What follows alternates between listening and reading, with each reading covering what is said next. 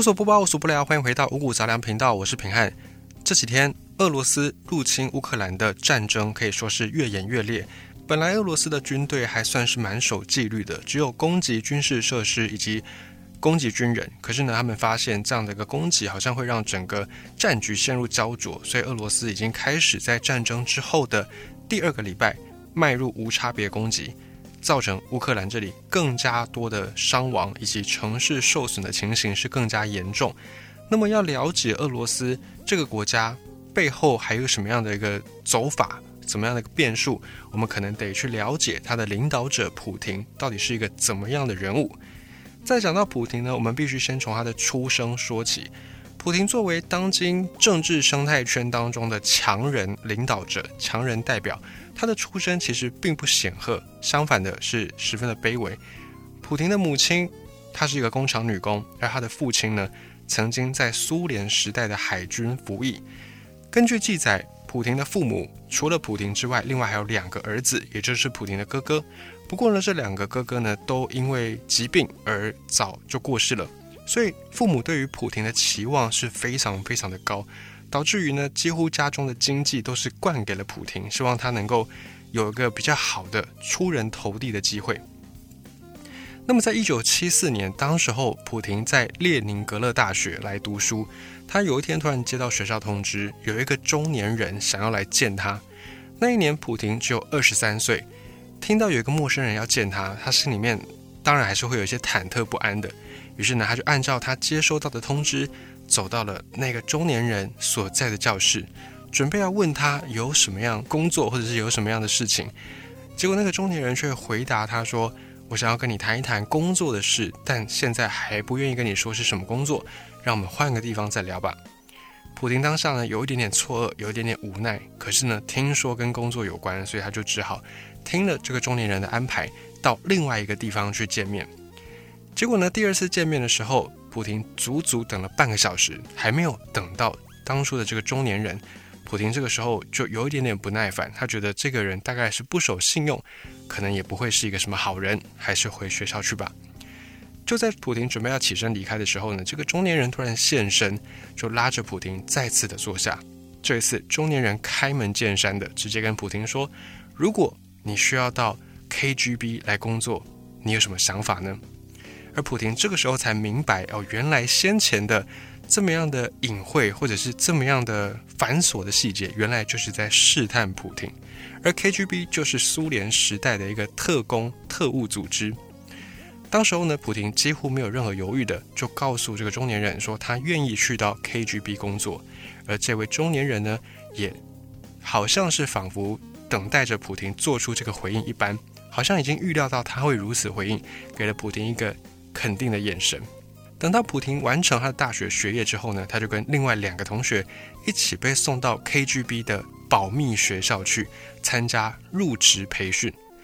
KGB 这个特务组织在苏联时期建了两百多所的间谍学校，培养间谍的。可是呢，根据记载，苏联的人民当时完全不知道这些学校到底存在什么地方，在地图上你也找不到这些学校的位置，可以说是非常非常的秘密。而普廷呢，他在学校里面上的课程，根据他后续的记载，后续他自己的自述，就跟我们看到的这些特务电影里面演的差不多，包含了他学了数学、化学、政治、外国的文学，以便呢，他可以德智体群美全面的发育。再是，他有上一些军事课程，主要是学习外国的军队怎么样去编制，学习一些武器装备的知识，还有认识当时候的外国领导人。还有，他还要学地理、学摄影、学无线电、学特殊的联络方式，以及呢，包含他跟其他间谍接触的时候要用什么暗号，让彼此能够知道对方的身份。所以在很多年、很多年之后，已经贵为俄罗斯总统的普廷，他的技能可以说是非常非常的多元。他除了领导一个国家之外呢，你时不时还可以看到他打猎，或者是他骑在熊身上，这些技能呢，都是他在 KGB 时期。特务学校时期所学到的基本功，而通过入职培训之后呢，普廷就被分配到 KGB 列宁格勒工作站的分队当中。他当时的任务是跟踪许多外国使馆的工作人员，而且一旦要发现可疑分子，就必须立刻报告。这个工作看上去呢，非常的有间谍的感觉，非常的有特务的感觉。但说实在的，其实这份工作是蛮无聊的。可是普廷呢，他也没有很挫折，也没有很快就放弃这份工作，一做就做了七年。而且普廷在年轻的时候，他的面貌可以说是非常非常的清秀，看上去你真的很难马上分辨出他到底是男生或者是女生。他的面貌真的是相当的清秀。而这时候的普廷呢，就跟着很多的外国使馆的人员到处的转，到处的溜达。再是普廷，因为他的德语讲得非常的好，说的甚至跟俄语是一样的流利，所以他后来呢，在一九八四年的时候，进入到安德罗波夫学院。这个学院它是另外一个间谍学院，那现在这个学院还在，改成俄罗斯情报部门的对外情报局。他进到这个情报。间谍学院之后，他也准备要分配到外国去工作。当时候他被分配到的是东德，那时候西德、东德还没有真正的合并。而普廷呢，他以中校的这个军阶到东德去工作。那个时候有一个协会叫做德苏友谊协会，就是德国跟苏联之间彼此加强合作、彼此加强文化交流的一个组织。而普廷当时候的身份呢，是这个协会的主任。他以这个身份来当做掩护，实际上是去到东德做一些情报工作，收集重要领导者的资讯，还有收集北约针对苏联的一些军政计划。北约在那个时期就已经存在，是美国一手来扶持、帮助欧洲建立起对抗苏联以及共产党的一个主要的势力组织。当时普廷的任务之一呢，就是去收集北约对于苏联的一些计划。而且他收集情报之后，还必须要把这些情报给整理出来，分析哪一些是真的，哪一些是敌人故意放出来的烟雾弹，最后再把他觉得有用的情报传回去苏联莫斯科当局。甚至为了完成这些间谍任务，普廷呢，根据记录，他还曾经派一些美女特工去色诱他所要获取情报的目标人物，不惜拍照，不惜录影。逼这些主要的政要呢，成为普廷的线人，为他提供长期的情报。这个代号，这个行动计划的代号叫做“日出”。这个“日出”计划呢，当时在东德布下了一个非常庞大的间谍网络，负责收集苏联所需要的经济啦、科技的情报。甚至有一说，有一个民间传说是“日出”的这项计划一直运作到二十一世纪，不过并没有人可以证实。当时候在做间谍工作的普廷，他所面对到的是凶险万分的生活，但就在这种很庞大的工作压力下，锻炼了普廷的能力。普廷在从政之路上呢，没有经过太多的地方的试炼，他几乎是一个政治素人。从政治素人到成为俄罗斯总统，普廷并没有花太多时间，而且他在上任之后呢，也确实很快速的稳定俄罗斯的国内国外的局面。这个就归功于他在 KGB 时期，以及他在后来东德收集情报时期所锻炼出来的这些能力。因为对普廷来说，在进行这些谍报工作的时候，最重要的就是要去找出问题、分析问题，然后做出决定。而这些特质呢，跟领导、跟统御一个国家所需要的特质八九不离十。所以，普廷可以说是非常习惯这样的一个逻辑分析这样的工作模式了。而有一个译文是普廷当年在东德的时候，距离他所在的办公室没有很远的地方，是东德另外一个情报机构，叫做史塔西大楼。后来成为德国总理的梅克尔，在那段时间也曾经在这个东德情报机构史塔西大楼工作。所以普廷跟梅克尔，即便当时候年轻的时候两个人不在同一个城市，也不知道到底有没有互相交换情报，可是他们的关系显然是还不错的。几十年过去了，当两个人都成为领导者之后呢，他们每次见面的场合都显得两个人的交情跟其他领导者比起来算是还蛮好的。而普廷做特工、做特务的生涯呢，在一九八九年正式的结束，因为一九八九年十一月，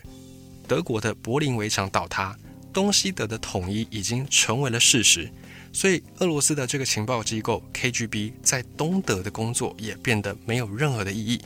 于是呢，普廷就跟他的同事奉上级指令离开东德，销毁一切没有用的档案。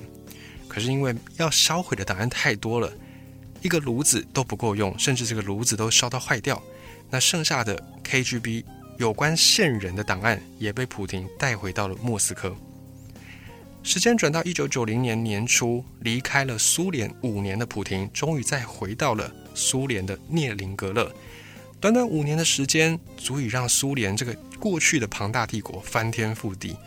当普廷在出国之前呢，苏联还是一个非常非常坚实的帝国。可是等到他完成任务回来之后，却发现过去的故乡已经处在崩溃的边缘。当时候，苏联遭逢美国的冷战的打击。政局变得相当的不稳定，而苏联内部呢也有许多的政治纷争，所有的人都不太确定苏联未来会走向何方。当然，普廷也不知道。可是结束了情报工作的普廷，这时候没有任何可以养家活口的手段，于是他甚至一度开着自己的轿车上街当起了计程车司机。不过呢，KGB 这个情报组织显然没有忘记普廷，没有忘记普廷优异的工作能力。后来，KGB 组织呢就建议普廷干脆以 KGB 驻校代表的身份，到列宁格勒大学当当时候校长的国际事务助理。可是，一个学校怎么会有什么国际事务能够处理呢？尤其是一个校长处理校内的事情，可能都已经处理不完了，更遑论要去处理所谓的国际事务。所以，当时候普廷呢也意识到，这个国际事务助理说白了其实就是一个杂工，但是有工作总好过没有工作。所以他就还是去了列宁格勒大学，也在这间大学呢，普廷就遇到了他的恩师索布恰克。这位索布恰克跟普廷在列宁格勒大学再度的相逢。普廷在念大学的时候呢，他念的是法律系，而当时候这位索布恰克他也在列宁格勒大学来任教，他任教的是经济系，所以两个人在当时就已经有上课的机会。等到普廷到了列宁格勒大学之后，又在重新的遇到当年的恩师索布恰克，而索布恰克在重逢的时候已经是圣彼得堡的市长。当时候圣彼得堡就是由列宁格勒改名而来的。那么索布恰克担任圣彼得堡的市长的期间呢，非常需要拉拢自己的人手来组建领导的班底，因此曾经当做他的学生的普廷就成为了索布恰克最合适的一个人选。某一天呢，索布恰克就把普廷叫到办公室。邀请他到市府来上班，但具体要做什么呢？还是要再商量一下。当时普廷见了索布恰克，就跟他的恩师说：“其实我是 KGB 的特务人员。”但索布恰克考虑了一下，没有太多的迟疑，就跟普廷说：“没关系，KGB 就 KGB 吧，这并没有什么大不了的。”于是呢，KGB 的身份反而成为了普廷被索布恰克给录用的最好的一个加分项目。后来，普廷以副市长的身份，以圣彼得堡市副市长的身份加入了市政领导团队。在一九九一年，苏联已经是分崩离析、摧枯拉朽，新崛起的各路有力人马都在这个时期招兵买马，准备要在苏联解体的时候能够继续的保有自己的利益。在那个时代，最受欢迎的族群大概有商人、知识分子、KGB 成员以及军队干部。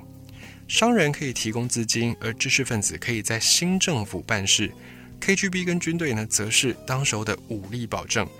有了索布恰克这位贵人的提拔呢，普廷开始进入到了俄罗斯的政治圈当中。而索布恰克他作为一个市长，他却是一个学者型的市长，他对于繁琐的市政并没有什么太大兴趣，反而是相当的喜欢出国考察。索布恰克不在。圣彼得堡的日子当中呢，作为副市长的普廷却有着相当大的权力，几乎是当做市长在处理政务。他几乎可以按照自己的意愿去推行一些政策，只要在事后再向索布恰克回报就可以了。反正索布恰克基本上也都同意普廷的一个领导政治。于是呢，普廷就在这段时间于圣彼得堡这个城市建立起了外汇市场，成功的引进了很多的国外企业，很多的国外的银行。尤其是很多德国企业在普廷曾经在东德进行的这些工作累积的人脉，再加上他本人的德语能力非常的好，都让许多的德国企业纷纷的来到圣彼得堡。在当了一线的副市长这个工作几年之后呢，普廷已经俨然成为了圣彼得堡市的第二号人物。江湖当时给他一个封号，叫做“灰衣主教”，也有人说他是市长索布恰克的守护天使。而这是这几年他非常出色的工作经历。把索布恰克的幕僚这个位置当得非常的好，甚至普廷自己私底下还把整个市政的幕僚团队变成自己未来政治路上的伙伴，未来自己政治路上的幕僚。这些人包含后来做过俄罗斯总统的梅德韦杰夫，以及俄罗斯石油公司的总裁谢钦，俄罗斯能源经销商季姆琴科，还有俄罗斯银行董事局的主席科瓦尔丘克。当时普廷呢，跟这些还名不见经传的人就结识了下来。在副市长的工作之外呢，每天也因为这些人的勾结多赚一些钱。具体的过程呢，大概就是官商勾结的一个过程。在圣彼得堡从政时期的普廷，其实手脚并不是太干净。到了一九九六年那一年呢，因为到处出国考察、无心市政的索布恰克落选了市长。而作为市长的学生呢，普廷当时的表现也是非常的让索布恰克欣慰。恩师既然没有选上，普廷也干脆就表明，那他也不做了。别人怎么样劝普廷继续留任都没有用。当然，索布恰克也非常的感动，没想到这个学生如此的忠心，如此的有情有义。普廷在失去政府的工作之后呢，开始做一些小生意。突然有一天，他又接到了俄罗斯副总理的电话。问普廷想不想去莫斯科工作？普廷表示当然愿意，于是他就又去了莫斯科。这个副总理就是普廷在圣彼得堡一起工作的前同事，他是前副市长。不久之前还在找工作的普廷，不知道到了莫斯科，短短四年之后，他将迎来他人生最大的一个转折点。在讲到俄罗斯，除了强人领导普廷之外呢，其他在政治圈。话最爱跟当的这些寡头们也不得不提到，因为这些寡头呢，在俄罗斯占据着一半以上的财富，他们占据的这些财富，让他们的权力几乎是可以跟政府来抗衡，甚至呢能够左右政局，对俄罗斯的政治形成极大的影响。而这些寡头他们是如何发家致富的呢？首先呢是戈巴契夫这位前苏联领导者给的机会。把时间倒回到一九八八年，当时候的苏联通过了一些法律，在法律上面呢，让私人企业能够合法。这些时候，寡头们当然不会放过这种赚钱的机会。不过，寡头当然并不是走正确的途径，而是利用制度漏洞，想方设法的来赚快钱。比方说呢，曾经是俄罗斯的金融寡头，也是政府官员，他同时是工程师跟数学家，他叫做别列佐夫斯基。当时候，别列佐夫斯基就成立一间皮包公司，利用特殊的关系，从苏联买到定价非常非常低的汽车，然后运到西欧，再用很高的市价给卖出去，赚取这中间巨大的利润。还有一位苏联时代的数学家、气象学家，也是一个宇宙学家，叫做弗里德曼。弗里德曼则是做进口来发家致富，因为经过很多科技革命的洗礼。当时候在欧洲已经相对的普遍的是电脑跟影印机，价格也比较划算，比较便宜。可是呢，苏联因为各种原因没有办法赶上这种科技革命，所以苏联的电脑是一种奢侈品。这个弗里德曼呢，就从西欧低价的买入电脑、影印机以及一些奢侈品，再运回苏联高价的卖出，也是短短几年就大发横财。还有一种赚钱方式，走的是金融途径。叫做非现金信贷。那个时候的苏联市面上有两种钱，一种是苏联的卢布，也就是现金；另外一种就是非现金信贷。这个非现金信贷呢，是政府给工厂补贴的，可以拿去买买东西，可是它不能够兑换成现金，有点像是在苏联计划经济底下的一种消费券的概念。可是呢，这两种钱都是苏联官方所承认的货币。而那时候的苏联发行的卢布，在市面上流通的现金并不多，可是非现金信贷却非常多，于是就导致了卢布跟非现金信贷两种钱能够买到的东西是截然不同的。根据后世的学者在估算，当时候一个卢布的购买力呢，大概是等于非现金信贷的十倍，也就是一比十的这样一个购买力的差距。有一位在共青团的官员叫做霍多尔科夫斯基，他那个时候就用非常低价收购大量的非现金信贷，再用他的一些门路跟特殊身份，来把这些非现金信贷兑换成购买力更高的卢布。就在这个巨大的差距之下，也赚到了第一桶金。在第一波赚到钱的这些人呢，其实都有一个共通点，就是他们都是体制内的人，有的人是官员，有的人是政商关系良好的人。总而言之呢，他们都有一些特殊的门路。换句话说，这些人本来就已经是成功的人，他们只是呢，在透过这个发财的机会，把握住了这些机会，另外赚到了更多的财富。不过，这些寡头从这样的体制内的方式赚到财富，只是刚刚开始。在往后几十年当中，这些寡头会凭借着更多手段还有方式，获取更庞大的利润、更庞大的财富。这些财富将左右俄罗斯未来的政局，也影响普廷个人的政治生涯。关于这个部分，下一回的五谷杂粮，我们再继续跟你说分享。